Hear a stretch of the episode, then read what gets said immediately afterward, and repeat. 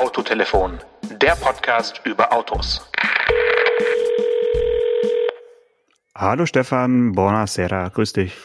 Oh Janosch, du bist im fernen Italien. Ja, klang gerade portugiesisch, war aber italienisch, genau.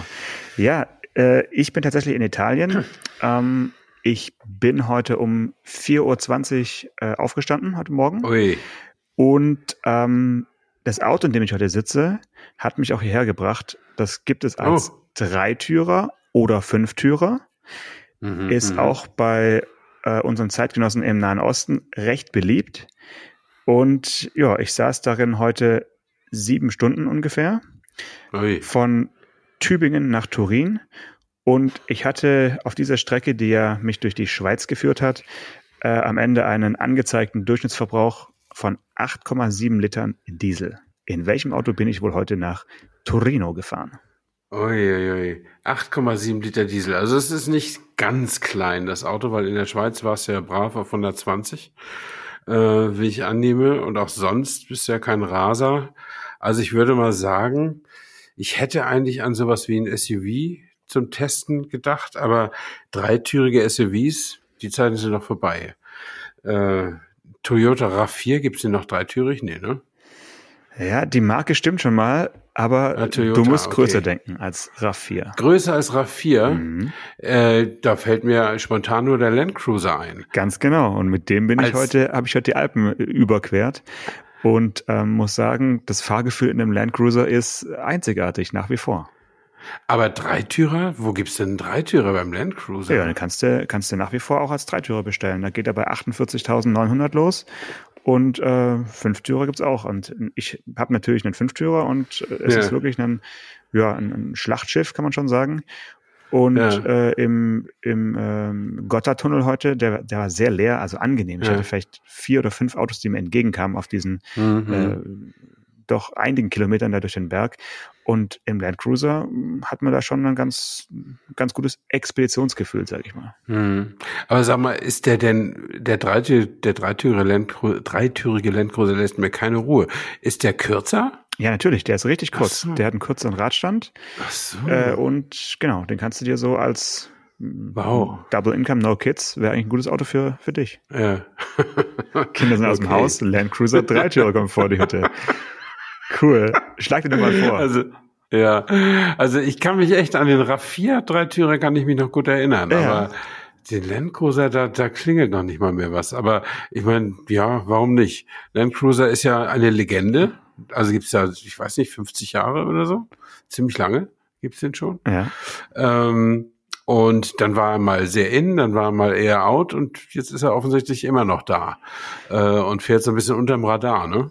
Der fährt zumindest außerhalb des SUV-Radars, würde ich sagen. Weil Ja, er ist einfach ja. kein SUV. Das ist wirklich, auch wenn er ein bisschen, ähm, ja, ein bisschen abgerundet ist äh, im Vergleich zu, zu dem allerersten Land Cruiser, äh, ist er einfach noch ein richtiger Geländewagen so der alten Schule und auch vom Fahrgefühl ist es einfach kein SUV, sondern man merkt dem Auto an, der ist auch für nicht befestigte Straßen konzipiert und äh, wenn der Gotthardtunnel zugewiesen wäre, hätte ich mich also auch mit dem über den Pass getraut, so ungefähr. ne? Wärst du drüber gefahren. Ja, ja.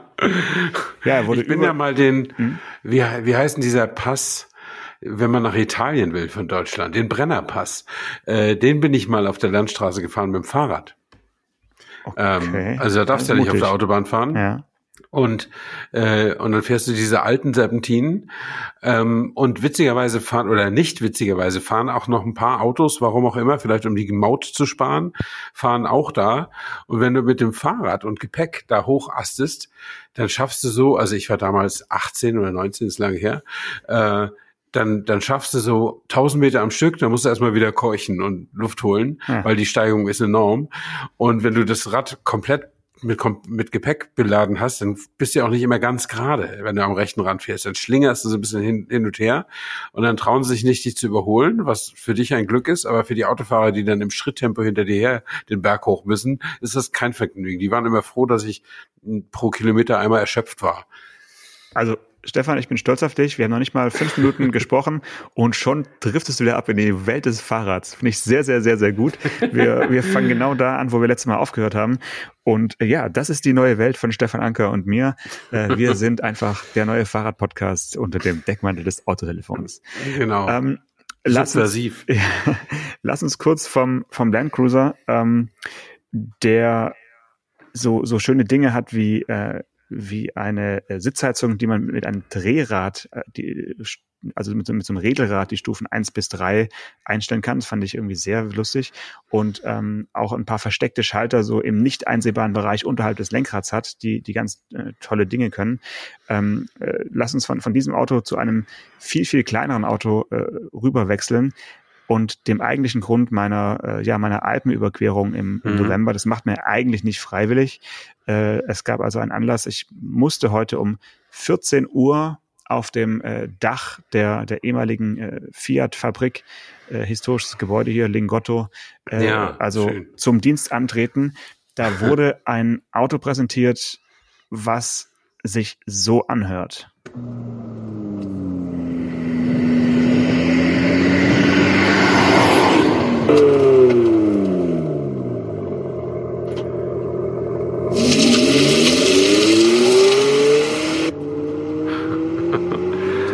Wahnsinn. Ja. Durch die Schnitte in diesem äh, kleinen Soundclip, den ich hier gerade mitgebracht habe, hat man fast den Eindruck, dass es äh, eine Gangschaltung hat. Das Auto hat aber keine Gangschaltung, sondern es handelt sich äh, um den Abarth 500e. Und ich wurde sozusagen Zeuge der, der Wiedergeburt oder der Neuerfindung äh, der Marke Abarth und habe Redebedarf, Herr Anker. Ja, also wir können ja zuerst mal über, tatsächlich über diesen Sound reden. Du hast mir ja heute Nachmittag schon einen Videoclip geschickt, da konnte ich ja schon sehen, was sich hinter diesem Sound verbirgt. Ich wäre sonst nicht drauf gekommen, dass das ein Elektroauto ist. Also Hut ab. Ja, ähm, jetzt mal unter uns, wie findest du die Idee, ein Elektroauto mit einem Klang, also der wirklich nicht nur ins Innere schallt, mhm. sondern der eben optional auch mit einem nach außen äh, gerichteten Soundgenerator äh, bestellbar sein wird. Wie, was hältst du davon, wenn, wenn sich Elektroautos jetzt dann plötzlich doch wieder nicht leise anhören? Nein, eigentlich sollte man davon nichts halten. Ich finde es nur, wenn ich es jetzt einmal sehe und auch höre und dass es sich tatsächlich ganz gut anhört, also relativ glaubwürdig, finde ich es schon irgendwie ganz lustig. Aber wenn man jetzt sagt, man skaliert das hoch und alle ID3 und ID4 und Tesla dieser Welt haben jetzt auch so einen Brummelsound, äh, dann ist ja an der Front schon mal wieder nichts gewonnen. Also äh, ich finde es schon sowieso immer verstörend, wenn du irgendwie so ein Brummen auf der Straße hörst und dann kommt so ein Elektroauto des Wegs, weil es eben unter 25 oder unter 30 fährt und dann muss es ja nach außen so ein bisschen laut geben, äh, denke ich schon immer, das ist doch irgendwie verkehrt. Aber ähm, ich fand das bei diesem Abarth nur sehr, sehr schick, weil die, das ist ja so eine Marke, die haben ja, ich weiß nicht, die haben noch nie Autos gemacht, die mehr als drei Meter lang sind oder so oder 3,50.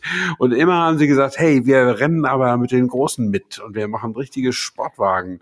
Und äh, da finde ich das irgendwie, äh, das ist ja so eine kecke Grundhaltung und da finde ich diesen diesen äh, elektronischen äh, AMG-Sound sozusagen äh, irgendwie ganz passend.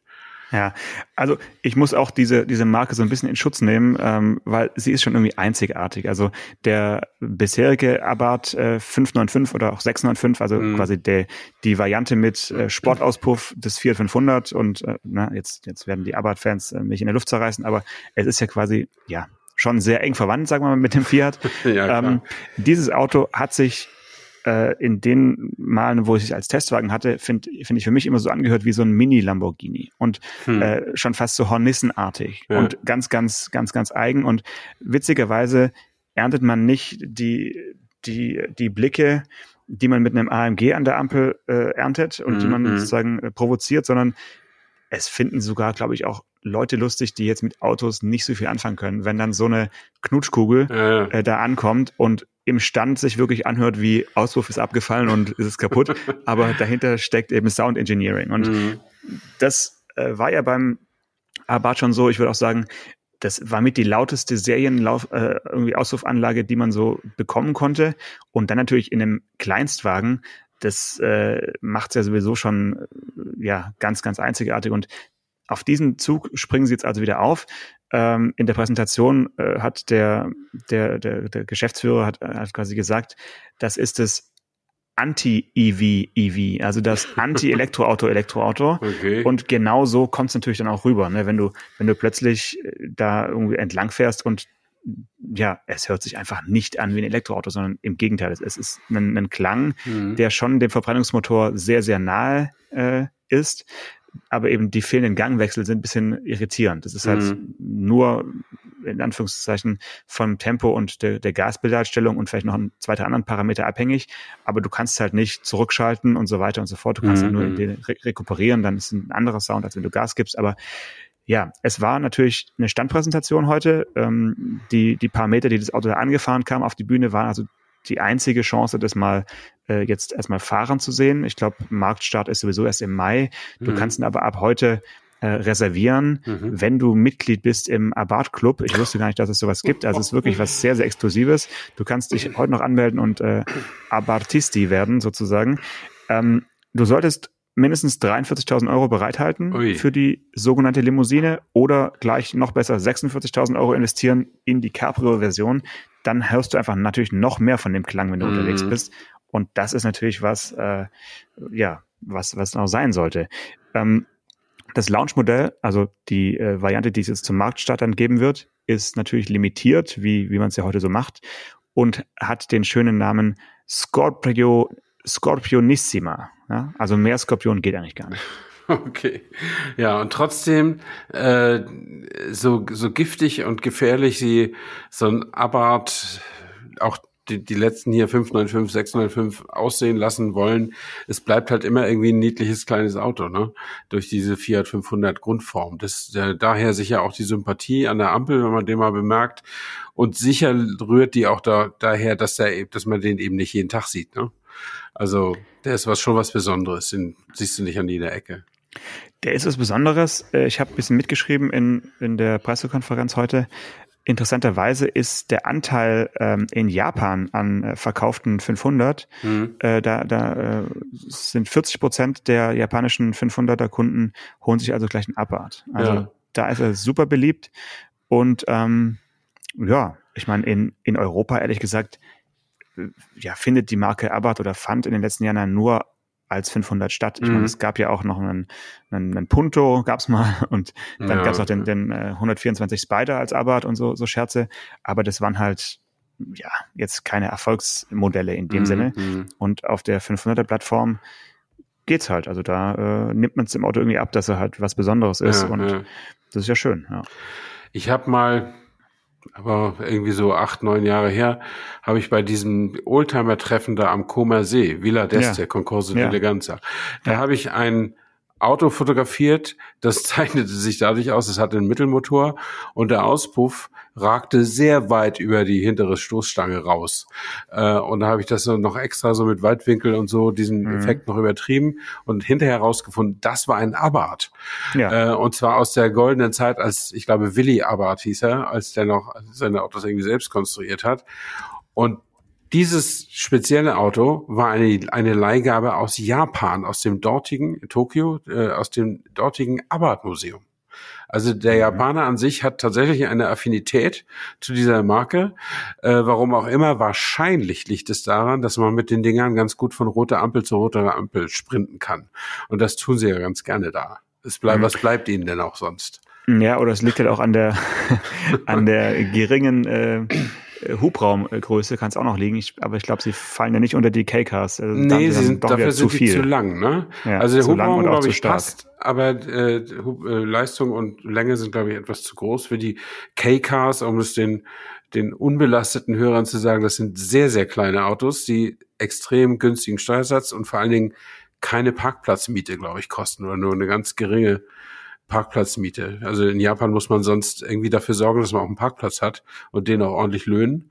Aber wenn die Autos irgendwie unter drei Meter oder unter mit drei Meter zwanzig sind, dann ist es eben einigermaßen günstig. Und deswegen gibt es eine stattliche Auswahl an sogenannten K-Cars, die extrem klein sind und so ein bisschen ja wie Lego aussehen. Mhm.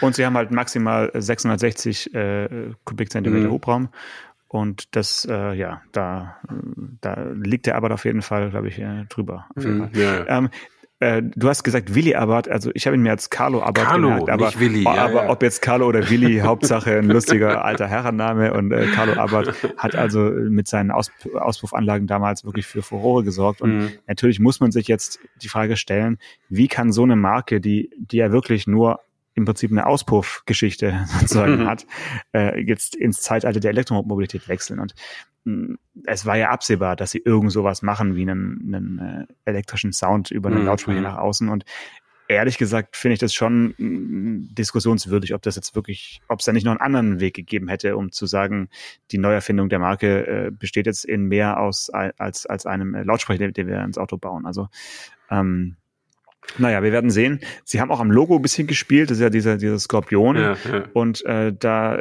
haben sie so, so einen Blitz jetzt irgendwie mit rein integriert, so einen Elektroblitz. Mhm. Äh, ja, man sagt ja oft auch Don't play with, with your logo und so, aber da hat man irgendwie keine Hemmung gehabt. Mhm. Ähm, ja, ja, solange der Skorpion noch als solcher erkennbar ist, ist ja auch okay. Dann verziert man den halt mit dem Blitz. Das, das wird schon. Wird ja. schon irgendwie gehen. Ähm, aber ist es denn, äh, haben die denn schon irgendwas gesagt zu technischen Daten oder? Ja, selbstverständlich. Ja. Also ähm, es ist der gleiche Akku logischerweise wie im 500 Elektro. Mhm. Ich habe heute gelernt, dass der Fiat 500 Elektro noch gar nicht 500e heißt offiziell, also wird zwar mhm. von uns oft mhm. so genannt und in diesem 500er Logo ist ja auch das E schon versteckt, aber ja. die offizielle Bezeichnung ist also tatsächlich in Deutschland noch 500 Elektro.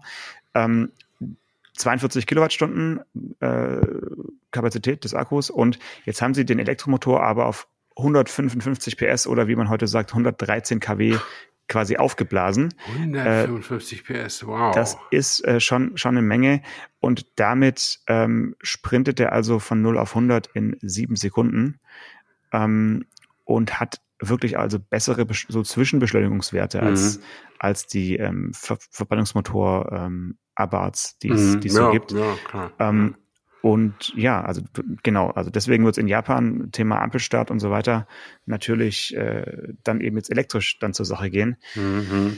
Ähm, ich weiß nicht, welche, Daten du noch möchtest, aber es gibt noch, noch glaube ich, kein Datenblatt, aber so, so ein paar Sachen eben wie die, die Leistung und ähm, die, den Beschleunigungswert, was ja am wichtigsten sein mhm. dürfte für dieses Auto, die sind schon veröffentlicht. Ja. Gibt es eine Reichweite? Äh, noch keine offizielle.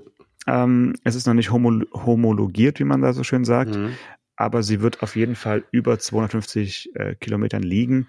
Äh, es ist im Prinzip vergleichbare oder vielleicht sogar die gleiche Technik wie im Fiat 500 Elektro, äh, einfach nur anders ähm, ja, eingestellt, mhm. würde ich es mal nennen. Und das Auto ist Pi mal Daumen 40 Kilo schwerer als der Fiat durch die verschiedenen Maßnahmen am Fahrwerk und äh, unter, unter anderem auch eben diese, ja, die, die Sitze und, mhm. und was da mhm. eben alles so ein bisschen anders ist. Das heißt, 40 Kilo mehr und andere ähm, Gaspedal, Kennlinien und so weiter werden wahrscheinlich dann zu nicht unbedingt zu einer höheren Reichweite führen als mhm. Fiat. Kommt natürlich aber darauf an, wie man fährt. Also im Prinzip hat man die gleiche Technik an Bord und wenn man das Gaspedal genauso sanft streichelt, dann müsste man eigentlich genauso weit kommen. Ja, ja also finde ich. Und er lädt genauso schnell. Also das ist eben auch, ne, hat diese 85 kW. Ja. Ladeleistung, die für im Kleinwagenbereich wirklich top sind. Mhm. Und ähm, damit kannst du also ja wenn du, wenn du deine private Rennstrecke hast ähm, in deinem Garten, äh, kannst du natürlich dann auch zwischendurch immer noch mal äh, an deine Ladesäule fahren und mhm. kannst in, ich glaube, in fünf Minuten kannst du äh, ungefähr 40 Kilometer äh, Reichweite wieder mhm. nachtanken. Mhm. Ja. ja. Äh, ich weiß nicht, ob der Schwenk jetzt passt, aber äh, wer, hätten alle ein Elektroauto? Meine These äh, oder meine Frage, hätten alle ein Elektroauto, würden sich dann noch junge Menschen am Asphalt festkleben? Wenn alle Menschen ein Elektroauto hätten? Ja. Ja, sicher.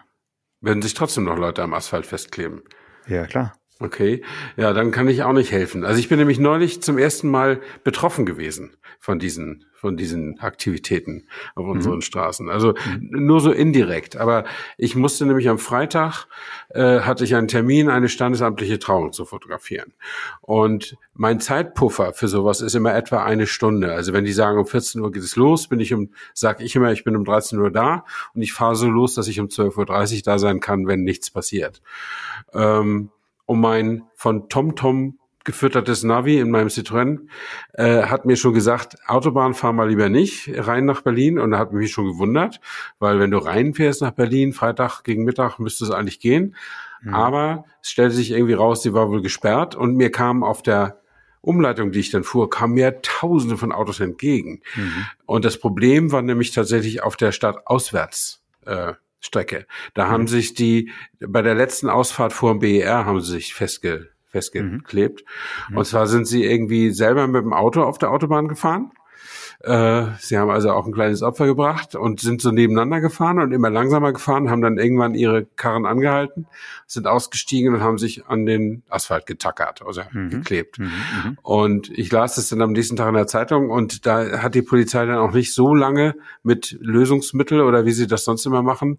Da haben sie irgendwie die, die Straßendecke, die Asphaltdecke um die Hand herum aufgestemmt und so kleine Löcher äh, entstehen lassen, damit äh, der Verkehr dann irgendwann weitergehen konnte, weil da war natürlich echt was geboten, ne? Auf der Autobahn, die Stadtautobahn in Berlin, die hm. ist schon, wenn niemand da drauf fährt oder wenn wenn kein Hindernis ist, dann ist sie schon ziemlich dicht.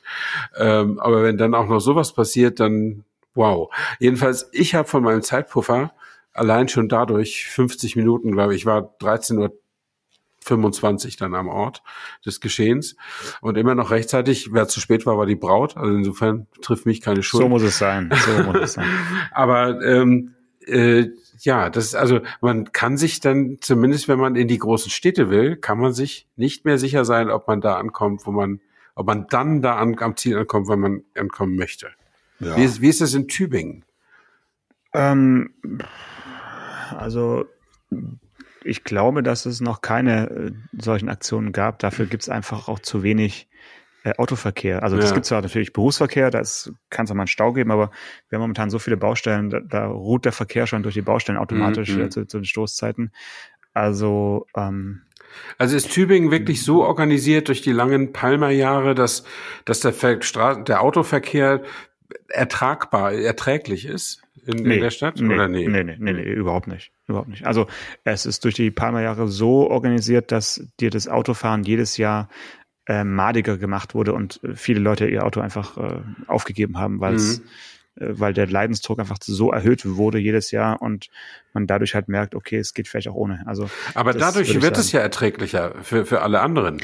Ja, aber das Problem in Tübingen ist eigentlich eher, dass äh, die Uniklinik ist halt ein, der größte Arbeitgeber, also wirklich mit, mit mhm. auch mit mhm. vielen Einpendlern und die kommen eben auch aus den umliegenden Orten und da ist halt äh, nichts wirkliches außer für, also für einige zumindest nichts außer mhm. ein äh, Individualverkehr.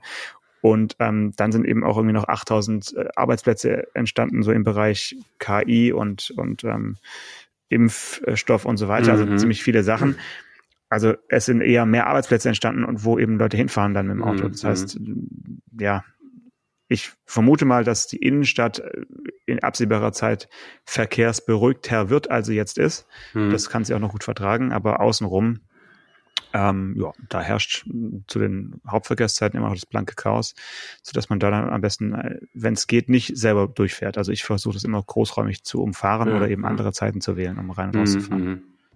Ja, ja, das geht mir, das geht mir auch so. Also wir haben jetzt drei Wochen die Höchststrafe hier bei uns im Haus gehabt, kein Internet. Ähm, unser, ei, ei, ja, ja, unser Provider hat es geschafft, Glasfaser zu legen, aber die Fasern falsch zusammen zu, zu spleißen, wie es zu heißt. Zu löten. genau. ähm, und es musste nochmal gemacht werden und es dauerte ewig und drei Tage. Also wir haben uns mit Mobilfunk über Wasser gehalten, mit diesem 24 Stunden Pass von Telekom und so weiter immer mal wieder. Aber meine Frau ist ja sehr angewiesen auf Homeoffice. Sie ist, sie ist ja mit der Redaktion der Welt verbunden und ist auch dann ein paar Tage auch in die Stadt gefahren wieder. Jetzt nicht, also sie fährt da nicht mit dem Auto dann, sondern mit der Bahn. Aber es ist wirklich kein Vergnügen. Äh, also es ist ein echtes Privileg, ein Homeoffice außerhalb der großen Stadt zu haben. Mhm. Und wenn du das dann nicht mehr hast, äh, und auch sonst, also ohne Internet, ne, ist das Leben praktisch nicht möglich. Das, äh, solange man noch berufstätig ist, ja. auf jeden Fall schwierig, ja. Also, und vor allen Dingen, wie, äh, wie füllst du denn deinen Kühlschrank ohne Internet? Ich meine, das ist ja alles bei dir Smart Home und, und nee. äh, was, was, machst du, wenn Alexa und Siri plötzlich nicht mehr funktionieren? Also ich meine, du musst ja wirklich trostlose Wochen hinter dir gehabt, haben jetzt. Also Alexa und Siri benutzen wir tatsächlich nicht, aber ja, äh, ansonsten nicht, ist, ist äh, ein Leben unter Internet, wie sagt Loriot zu seinen Hunden, ist möglich, aber sinnlos. Ja. Irgendwie, ja.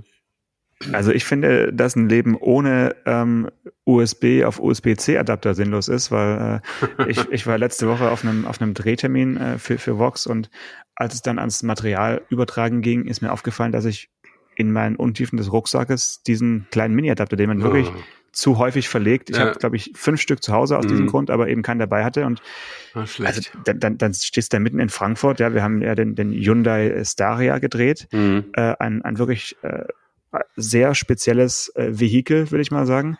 Ähm, und dann stehst du da und dann scheitert die Datenübertragung in dein zu neues MacBook an mhm. dem nicht vorhandenen Adapter. Das ist wirklich ja. auch wie kein Internet. Ja, das ist, das ist total blöd. Äh, das ist ja Apple, die machen ja immer, kann ja sein, dass sie in der nächsten MacBook-Generation irgendwie wieder die alten großen DIN-Stecker nehmen oder was. Die ja, nehmen ja immer neue. Floppy, wieder mit Floppy Disk oder so. Und dann soll sich der Rest der Welt halt anpassen. Und die machen, die meisten machen das nicht. Also haben die Adapterhersteller irgendwie ihre, ihr, ihr Geschäft zu machen. Und man muss immer sowas in der Tasche irgendwie haben. Ähm, aber du hattest mir ja ein, ein, Foto von dem Staria geschickt. Ja, ähm, schön, ja. Das ja. ist, äh, erzähl mal, durftest, bist du auch selbst ein bisschen gefahren oder hast du nur die Dreharbeiten überwacht? Äh, sowohl als auch. Also ich bin tatsächlich auch ein paar Meter selber gefahren und ähm, der ist 1,99 Meter hoch. Also für alle, die jetzt nicht ja. bei Hyundai Staria gleich wissen, welches elegante. Ein äh, Riesentransporter. Äh, das ist im Prinzip ein, ja, ein, ein Kleinbus, kann man schon sagen. Mhm. Ähm, fehlt nicht mehr viel, dann könnte man ihn auch als Gelenkbus verkaufen. ähm, er, er, ist ein Ticken zu groß im Vergleich zum VW-Bus. Also wer sich VW-Bus für einen VW-Bus interessiert, der könnte sich eigentlich auch für einen Hyundai Staria interessieren aber er ist halt 5,25 Meter lang. Das ist für deutsche Parkplätze einfach zu lang. Mhm, mhm. Und er ist zwei Meter breit ohne Außenspiegel. Und das ist einfach auch für deutsche Parkhäuser und Tiefgarageneinfahrten oft zu breit. Äh, zumindest wird es dann einfach knapp. Also wir sind in alle Parkhäuser und äh, Hotel-Tiefgaragen reingekommen, die wir wollten, aber da musste wirklich dann äh, an, dran denken, Spiegel einklappen und ganz, ganz, ganz, ganz genau ja. Um den Radius reinfahren und so. Also es war wirklich ein Rangiere wenn man dann mal auf freier Bahn ist, ähm, wir haben dieses Mal im Frankfurter Ostend gedreht, also eine wirklich sehr mhm. eigentlich traurige Umgebung mit Blick auf die EZB und so ähm, ein bisschen ja, da ist ja auch schon ein bisschen was passiert. Also so im, im Rücken der Hanauer Landstraße, für alle, die sich ein bisschen auskennen, da hast du so ein bisschen Hafenatmosphäre mhm. und äh, ja, eigentlich ganz poppig, ganz urban und dieses schwarze Auto mit den extrem abgedunkelten Scheiben, dass du gar nicht genau siehst, wo ist eigentlich Scheibe, wo ist eigentlich Karosserie. Ähm, hat schon ganz gut gepasst. Leider war das Wetter, wie es halt im November so ist, richtiges Novemberwetter. Mhm. Ich habe den Film noch nicht geschnitten. Ich äh, mache das nächste Woche und bin wirklich gespannt, äh, wie sich die Bilder so dann in einen fertigen Fernsehbeitrag äh, gießen lassen. Weil ja, wenn ja. du dann zwei Tage lang drehst, teilweise auch dann in der Hoteltiefgarage, weil es draußen richtig schüttet, das kann man mal machen als, als Stilmittel und so ein bisschen mhm. künstlerisch, bisschen arty aber es ist natürlich was anderes, als wenn du jetzt äh, in Lissabon an, äh, hm, nach, Ka ja. nach Kaschkaisch äh, an der Küstenstraße entlang fährst und die Sonne scheint. Hm. Ja, aber das, äh, da hast du mal eine, eine Chance, von dieser Werbeästhetik runterzukommen. Ne? Das ist auch nicht so schlecht. Total schön, ja, ja, klar. Das, das macht's auch dann äh, interessant. Und ich, ich mag sowas eigentlich auch, nur Regen und, und, und Kälte ja. macht dann irgendwie keinen Spaß ist mehr, weil ja. das ist fürs Team und für die Kameralinse, weißt du selber, mhm. so ein bisschen, bisschen Spray ist okay aber wenn es richtig schüttet, dann kannst du irgendwann halt auch wieder deine Sachen ja, einpacken und musst den Dreh unterbrechen. Mhm. Äh, aber das Auto an sich sieht halt so aus wie ein Elektroauto, sieht ne? aus wie von einem anderen Stern. Mhm. Und dann setzt dich rein, machst an und dann geht halt ein 2,2 Liter Dieselmotor an und denkst so, hä, komisch. Also das, das passt so irgendwie gar nicht zusammen. So die, also das Auto ist eigentlich ein, ein Auto voller Widersprüche. Ich will jetzt nicht zu viel verraten, sonst habe ich den ganzen Beitrag verraten. Mhm. Aber es ist wirklich, es es ähm, fährt sich anders, als es aussieht, ist dabei aber trotzdem extrem komfortabel. Und eine Besonderheit, die man noch erwähnen sollte, sie bringen es momentan ja nur in einer einzigen Ausführung. Genau. Also voll ausgestattet voll, und zwar ja. in der äh, Executive-Variante sozusagen ja. mit zwei Wellness-Sesseln in der zweiten Reihe, die auch wirklich nur für Menschen gemacht sind, die unterwegs nicht arbeiten müssen, sondern arbeiten lassen, mhm. weil ja, du kannst ja zurücklehnen und, und, und so richtig fast schon in so eine Liegeposition dich fahren lassen. Du hast aber keine Möglichkeit, irgendwie ein Tischchen runterzuklappen, um zu arbeiten mhm. oder so. Das ist mhm. wirklich was für, für Genießerinnen und Genießer. ähm, und es, also mit, mit Platz, mit Raumangebot in diesem Auto wird, wird so dermaßen äh, um sich geschmissen, und dann wird's halt dafür genutzt für so für zwei solche Riesensessel und dahinter noch eine äh, schöne Lederbank, äh, wo dann nochmal drei Leute sitzen können.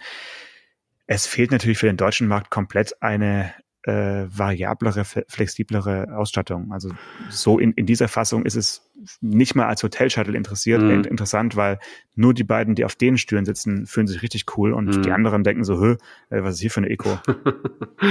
ja, also es fehlt vor allen Dingen fehlt eine, eine Kurzvariante und ich glaube, wir hatten das schon mal kurz besprochen. Ich hatte ja mal den Designchef kurz angesprochen. Ja.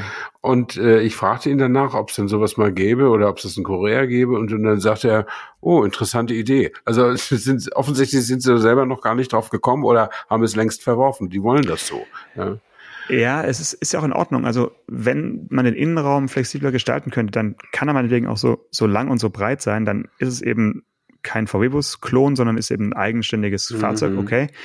Aber warum man ihn nur mit dieser Lederausstattung äh, bringt, hat sich mir ja. nicht so ganz erschlossen. Ja. Er wurde angekündigt für dieses Jahr noch als, äh, glaube ich, sogar Camper-Variante und so weiter, aber davon habe ich bisher noch nichts gehört mhm. von Hyundai. Die haben sich, glaube ich, äh, auf dem Staria äh, Ohr zumindest aktuell re recht taub gestellt. Die sind ja auch, äh, wenn, wenn man mal vom Ohr zum Mund geht, also was sie immer rausposaunen, ist ja immer, je, je Hyundai, desto Elektro. Und ja. da passt so ein Staria mit diesem Brummeldiesel ja eigentlich gar nicht rein. Ähm, die haben ja sonst immer voll ihr Ionic 5, jetzt pushen sie den Ionic 6 und die kleinen, den Kona und was weiß ich, was sie alles an elektrischen Autos haben. Äh, und dann noch diesen, diesen Brennstoffzellenwagen, äh, da, da passt das ja eigentlich gar nicht rein. Ne? Die, die setzen ja auf, kommunikativ voll auf diese Zukunftskarte. Ne? Ja, ja, aber der Staria wurde auch als Brennstoffzellenvariante angekündigt, als er ah, ja. präsentiert okay. wurde. Also mhm. das heißt, auch dieses, diese Ankündigung ist noch einzulösen, wobei mhm. ich mir nicht vorstellen kann, dass man für den deutschen Markt jetzt da nochmal ein zweites Brennstoffzellenauto äh, bringt, aber lassen wir uns mal überraschen. Ja, ja. Ja, wunderbar, da hast du viel erlebt. Schön. Tolle Autos, jo, klein und groß. Genau, jetzt kannst du nochmal zurückspulen und nochmal den Abat anhören und ja. ähm, dann bin ich mal gespannt, was wir nächste Woche uns äh, zu erzählen haben. Alles klar, bis dann. Bis dann. Ciao. Autotelefon, der Podcast über Autos. Mit Stefan Anker und Paul Janosch Ersing.